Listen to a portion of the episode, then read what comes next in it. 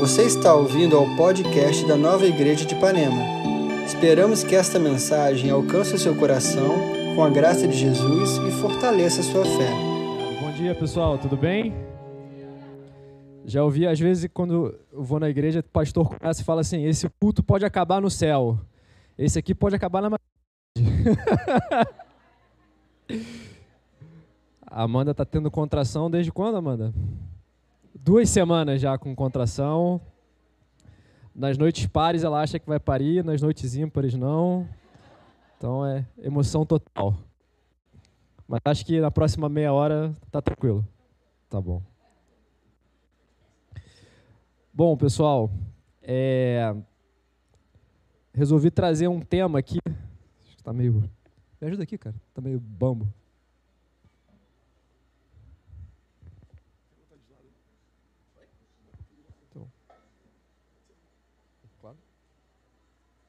Obrigado.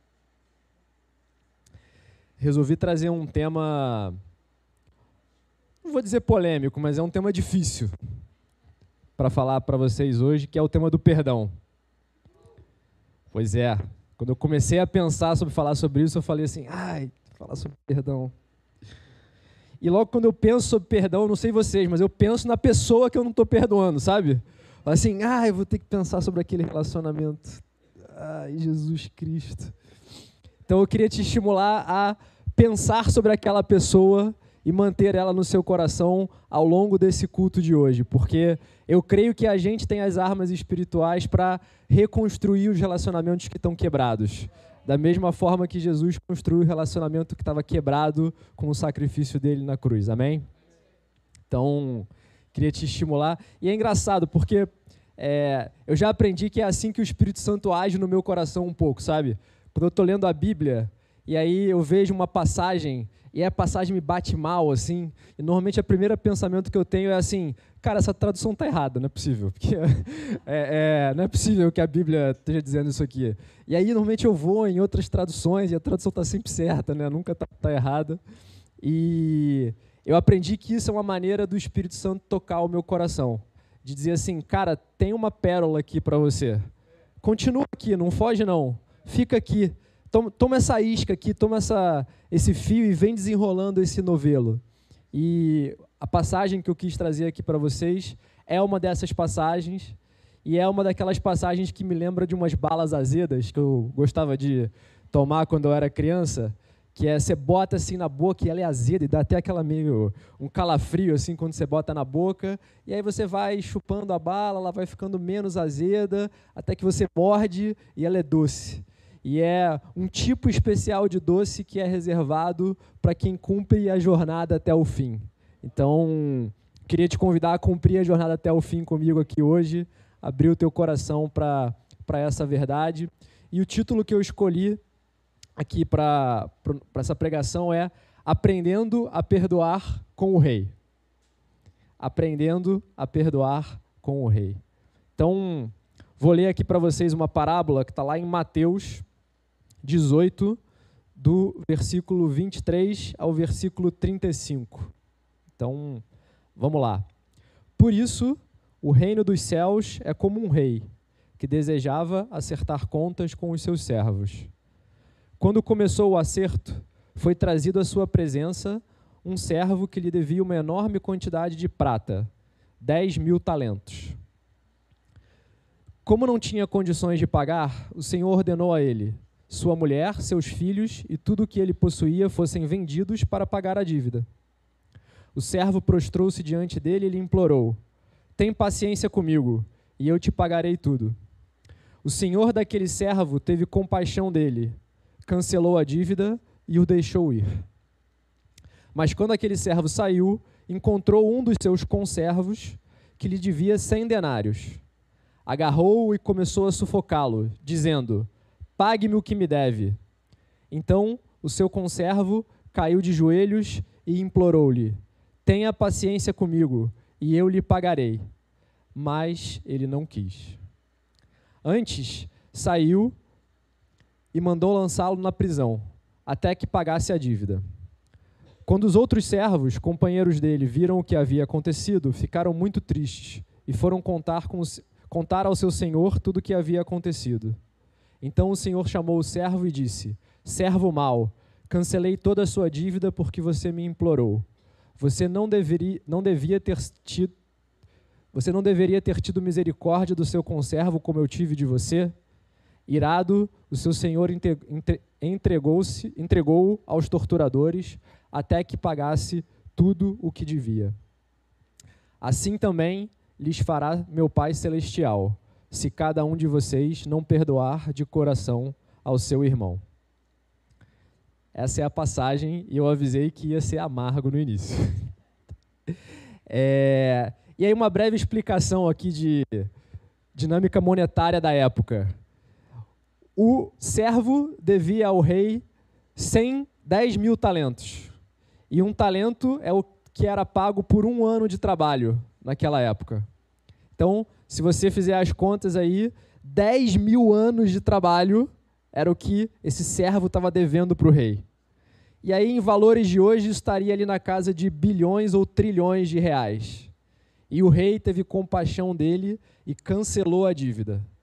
E aí, quando esse servo encontrou um outro servo dele, que ele também tinha servos, e ele estava devendo 100 denários. E denário era o que era pago por um dia de trabalho. Ou seja, alguns milhares de reais. E ele foi lá e não perdoou e exigiu o pagamento e sufocou o servo e jogou ele na prisão.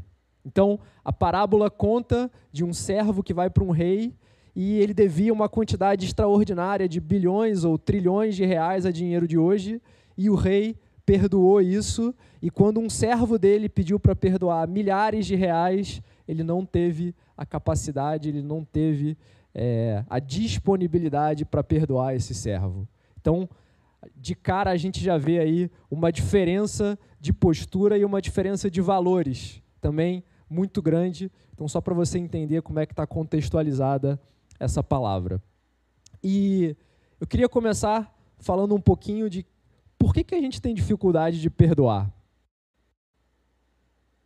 E na minha cabeça a gente tem dificuldade de perdoar como uma consequência do pecado.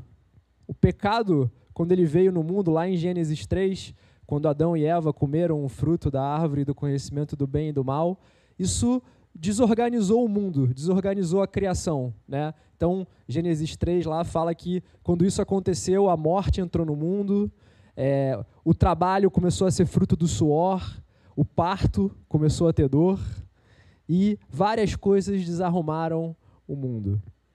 E o nosso coração, essa relação rompida com Deus, né, que antes era perfeita lá no jardim do Éden, mas agora deixou de perfeita, deixou de ser perfeita, ela também desarrumou os nossos sentimentos, desarrumou a anatomia do nosso coração.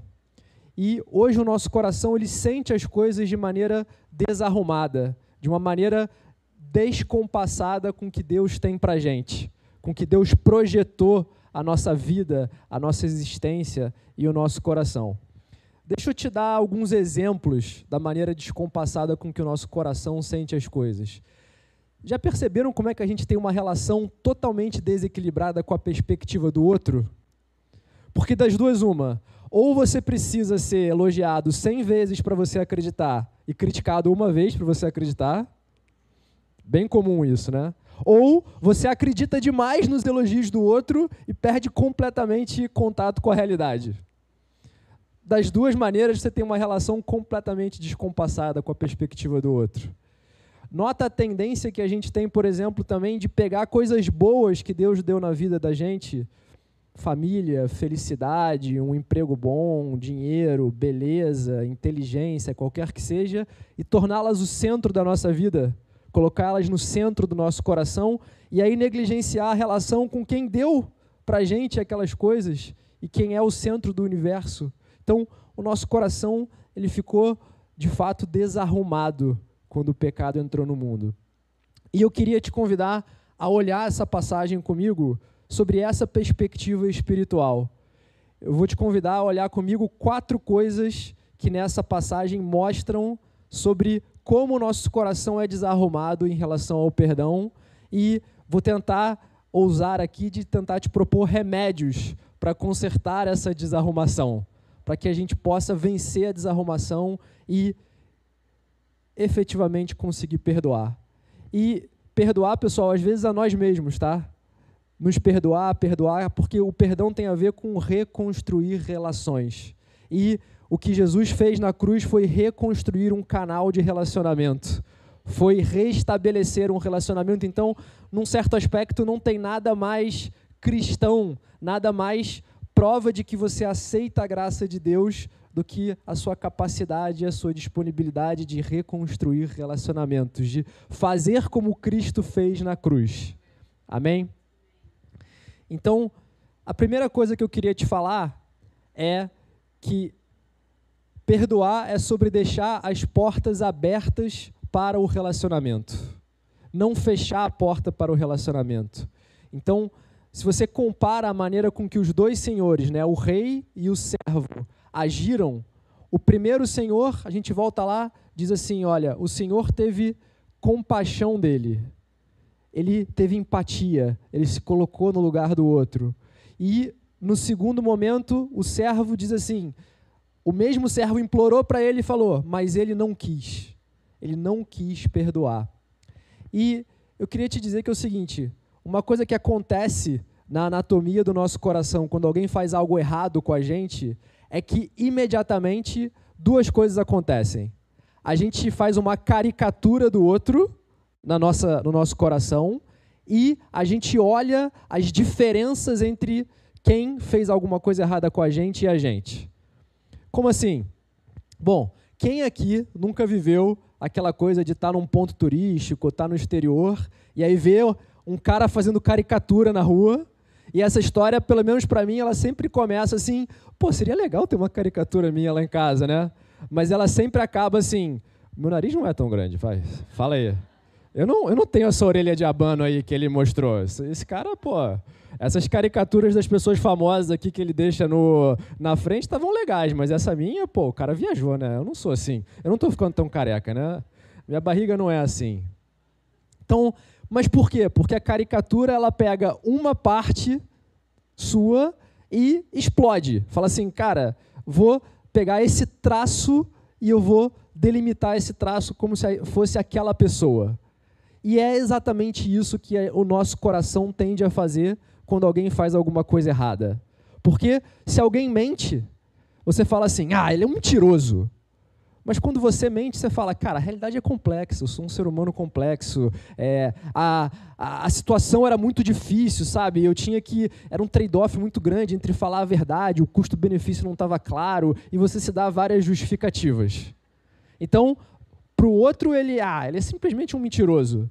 E para você, cara, é, são muitos fatores, não dá nem para explicar. Então, é engraçado que é exatamente isso que a gente faz quando alguém faz alguma coisa errada conosco, quando alguém mente, quando alguém nos magoa. A gente olha de maneira completamente unidimensional, é o primeiro ponto, e a gente estressa as diferenças entre você e a pessoa que te magoou. Ah, eu nunca faria isso.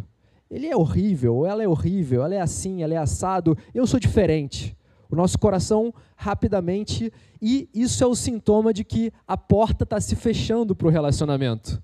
Porque quem quer se relacionar com uma pessoa unidimensional que é completamente diferente de você? Ninguém, né? é claramente um sintoma de que a porta está se fechando. E tem um escritor, um escritor cristão, que falou um negócio pra, que, para mim, ele sintetiza esse movimento do coração, que é quando alguém faz alguma coisa errada para você e você não perdoa, você está excluindo ele do grupo da humanidade e se excluindo do grupo dos pecadores. Que é você deixa de reconhecer a humanidade no outro, de que na real, talvez sobre aquelas circunstâncias e aquilo que ele estava sentindo, ele ou ela, talvez você fizesse parecido. Ou se não naquela situação, mas você tem capacidade de fazer algo parecido com aquilo. E você está se excluindo do mundo dos pecadores, que é a raiz do não perdoar também é o orgulho. Porque a mentira que está no seu coração é: se eu tivesse na situação que aquela pessoa estava, eu faria melhor. E você não sabe disso. Você não sabe disso. Então, essa para mim é uma desordem no nosso coração quando a gente não perdoa. E para mim, o remédio para essa desordem é ora por quem te machucou. Ora por quem te machucou, porque isso vai lembrar no seu coração, isso vai aquecer no seu coração que parte da obra de Cristo tem a ver com todos nós precisarmos igualmente de um Salvador. Você não precisa mais ou menos de um Salvador do que quem, te, do que quem fez alguma coisa errada para você. Você precisa igualmente de um Salvador. E quando você ora por aquela pessoa, você lembra desse ponto em comum que vocês têm. De que, cara, ele ou ela podem ter errado com você, mas você também erra em várias outras situações. E você não precisa de nada que você já não tenha, porque Cristo já te deu tudo. Então você não precisa ser aprisionado por aquela perda, por aquele erro, por aquela injúria ou por aquela coisa que a pessoa fez com você. Isso não precisa comandar a relação de vocês. Amém? Bom, a segunda coisa é: o perdão é um ato de fé. O perdão é um ato de fé. Então, deixa eu te explicar um pouco aonde que eu enxergo isso na passagem. Né? Lá, quando o primeiro servo vai falar com o rei, ele, o rei, ele diz que o rei cancelou a dívida e o deixou ir. E você pode estar pensando assim, cara, como assim cancelou a dívida? Eram bilhões, trilhões de reais. Primeiro, deixa eu dar um passo atrás. Como é que um servo perde bilhões ou trilhões de reais? Cara, como que isso acontece? E deixa eu te explicar um pouco sobre a economia da época, só para você entender o que está acontecendo. Quando a gente ouve a palavra servo, às vezes vem na nossa cabeça aquela galera que ficava ali no palácio, né? Os guardas, a galera que servia comida, etc. Mas não é provavelmente isso que a parábola está se referenciando. Ela está se referenciando a havia um imperador César no Império Romano e haviam diversos reis e governadores que haviam, tomavam conta dos vários territórios. Então, muito possivelmente, Jesus está referenciando um desses reis, que era servo do imperador, mas que administrava uma quantidade razoável de dinheiro para ele conseguir ter perdido bilhões ou trilhões de reais. Muito difícil que um guarda consiga roubar bilhões ou trilhões de reais. É praticamente impossível. Né? Então, a gente está falando dessa relação.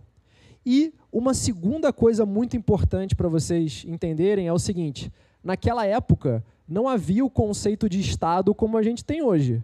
O dinheiro não era público, o dinheiro era de César. Então, se o imperador cancelou a dívida e deixou ele ir, ele tirou do dinheiro dele.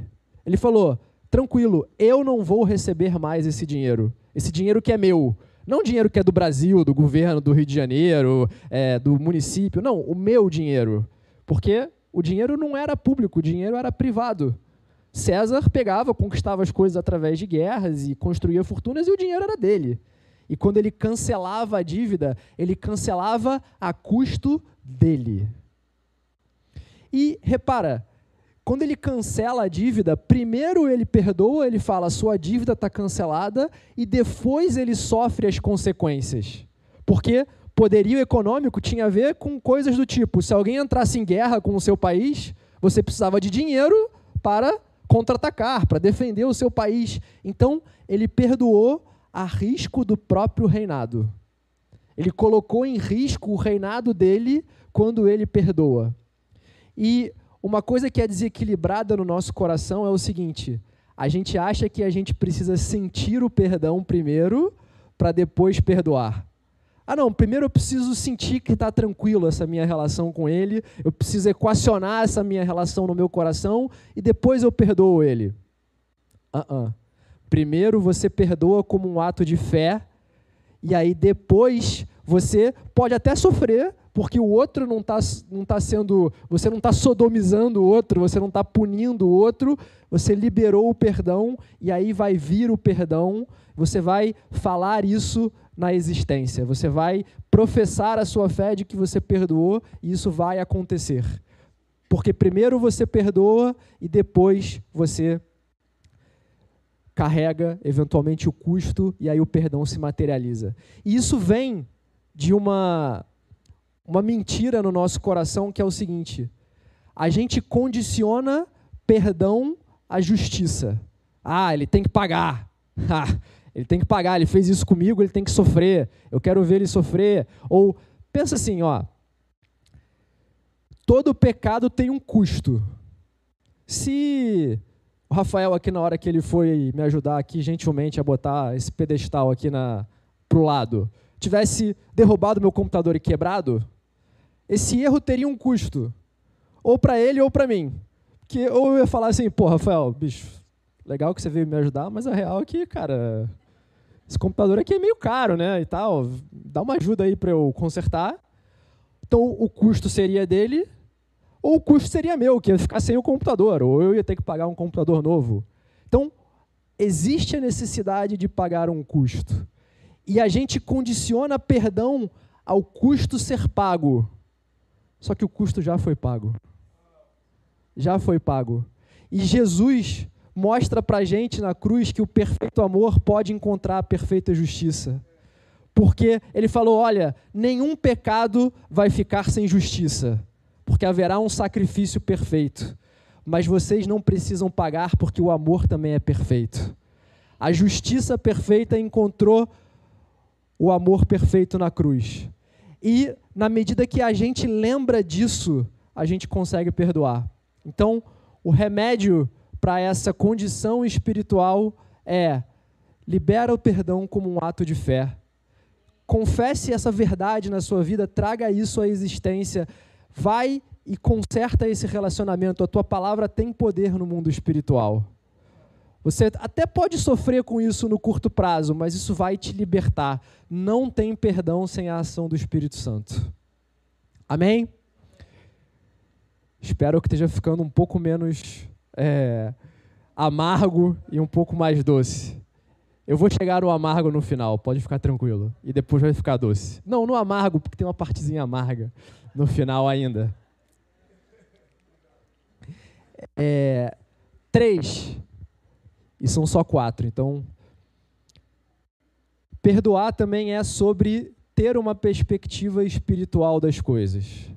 Vamos lembrar como é que é a parábola? Tem um rei esse rei tem um servo. Esse servo deve, deve 10 mil talentos para esse rei. Esse servo não consegue pagar e o rei perdoa ele, certo? E esse servo também tem um servo que deve 100 denários para ele, que não consegue pagar e ele não perdoa. Note que o imperador, ao perdoar, agiu como um servo, mas o servo quis agir como um rei. Olha que, olha que gráfico sobre como muitas vezes a gente quer agir na nossa vida. Cara, você já se pegou querendo, falando assim para você, cara, eu acho que eu tenho que perdoar a Deus? Porque ele não me deu o que eu queria, sabe? Na hora que eu queria. Pô, eu queria aquele negócio ali e eu tenho certeza que é o que eu precisava e, cara, Deus me frustrou. A gente está se colocando no centro do universo a gente se coloca muitas vezes como na posição de julgar o que é bom para nós, o que é melhor para nós. Eu tenho duas filhas, né? O terceiro está ali no forninho, vindo a caminho. Mas as minhas duas filhas, elas me ensinam coisas porque os sentimentos que elas têm, elas vêm de forma muito diferenciada, muito cristalina para mim, porque elas não se educaram ainda a esconder os sentimentos, né? A criança é muito pura, muito simples. E as duas tinham coisas interessantes em relação à frustração, em relação ao que eu e a Amanda queríamos mostrar para elas. A Manu, que é a mais velha, quando ela era pequena, sempre que ela era frustrada, ela fazia assim, ó. E ficava vermelha quando ela ficava frustrada. A Bebel tem um escape diferente. Ela fala assim, mas eu só quero fazer do meu jeitinho. E aí ela fica é, repetindo isso e chorando. Eu quero fazer do meu jeitinho. E ela às vezes está querendo colocar a mão na tomada. E eu falo, não, mas eu queria fazer do meu jeitinho. E eu quero te dizer que muitas vezes a gente está falando para Deus assim, mas eu só queria fazer do meu jeitinho. Eu só queria que as coisas saíssem exatamente do meu jeitinho. E Deus tem uma perspectiva maior para a nossa vida. Ele sabe do que a gente precisa. Ele já foi até o final da história. Cara, e olha, eu vou dizer que a gente é super privilegiado, porque hoje a gente tem a Bíblia, o Novo Testamento, a gente sabe olhar as coisas sobre a perspectiva de Jesus. A gente está até mais próximo de ter uma perspectiva espiritual sobre as coisas do que o pessoal que vivia na época do Antigo Testamento, que olhava sombras e coisas muito mais difíceis de interpretar e de entender. A gente tem o privilégio de ter um relacionamento com Deus, de ter o Espírito Santo na nossa vida, para que a gente possa enxergar as coisas com olhares espirituais. Agora, muitas vezes, quando a gente não consegue perdoar, é porque a gente está se colocando como rei. Cara, as coisas têm que ser como eu quero. Eu quero, eu olho, eu preciso, eu vou tomar. E se eu não tomo, é uma ofensa à minha honra, a quem eu sou, ao que eu preciso. Cara, e aí tem um remédio aqui que fala muito com o que a Amanda falou na semana passada, que é busque a igreja. Sabe por quê? Porque o mundo vai te dizer assim, cara, você está certo, briga, não deixa, não deixa a sua honra ser ferida. A boca fala do que o coração está cheio. Você precisa da igreja porque a igreja é um conjunto de pessoas que partilham da sua fé, que vão confessar para você a verdade espiritual que está no coração delas e vão ajudar a abrir os teus olhos de colocar as coisas espiritualmente em perspectiva, de que Jesus é o centro e que as coisas acontecem para Ele e por Ele. Amém? E aí eu vou para o quarto, quarto e último ponto, que é o seguinte: perdoar é sobre de fato aceitar o sacrifício espiritual de Jesus. Porque pensem assim, ó, tem uma parte super estranha no final que é, ele fala assim: assim também Jesus é a última frase da parábola, né? Assim também lhes fará meu Pai celestial, se cada um de vocês não perdoar de coração o seu irmão. Pera, pera, pera, pera, pera, pera, pera, pera. Essa parte aqui é a parte mais difícil da passagem. Porque parece que Jesus está falando assim: olha, se vocês perdoarem, vocês vão para o céu, e se vocês não perdoarem, eu vou jogar vocês numa cela, numa prisão, e vai todo mundo para o inferno. Não é isso que Jesus está falando. Se Jesus estivesse falando isso, a obra dele na cruz teria sido completamente em vão. Ele não precisava ter vindo. Para que, que ele veio? ele precisava dar um mandamento. Olha só, galera. Perdoou, tá liberado, vai para o céu. Não perdoou, não está liberado, não vai para o céu. O que ele está falando aqui é que ele quer o nosso coração. E ele quer discernir o que tem no nosso coração. A capacidade do servo de não perdoar, ou a incapacidade de perdoar, revelou ao rei que ele nunca quis um relacionamento com o rei. Ele só queria uma saída para uma dívida. Mas não havia disponibilidade real, não havia intenção real de um relacionamento. E tem uma passagem, um escritor cristão chamado C.S. Lewis, ele fala isso, né, que para mim é super relevante, que é o inferno, ele não é um conjunto de pessoas que Deus abandonou. É um conjunto de pessoas que não querem um relacionamento com Deus simplesmente. E o céu não é um conjunto de pessoas que Deus escolheu, dos eleitos. É um conjunto de pessoas que busca a Deus e que quer estar lá. Então, eu queria te dizer que é o seguinte, olha, perdoar tem a ver com se abrir para a graça de Deus na sua vida.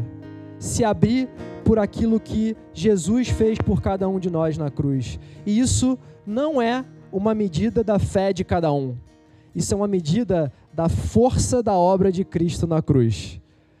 Jesus não age na tua vida de forma transformadora pela força da sua fé. É como se você estivesse caindo e você se pegasse num galho. O que te mantém de pé é a força do galho. É o quão forte aquele galho é e não a sua força. E aí o remédio para isso, que é o remédio final, é se abra para a graça de Deus na sua vida. Se abra para o relacionamento que Deus já buscou contigo, já está liberado. Aceitar o sacrifício perfeito de Cristo na sua vida já é uma realidade, é uma realidade que está aberta para cada um de nós aqui.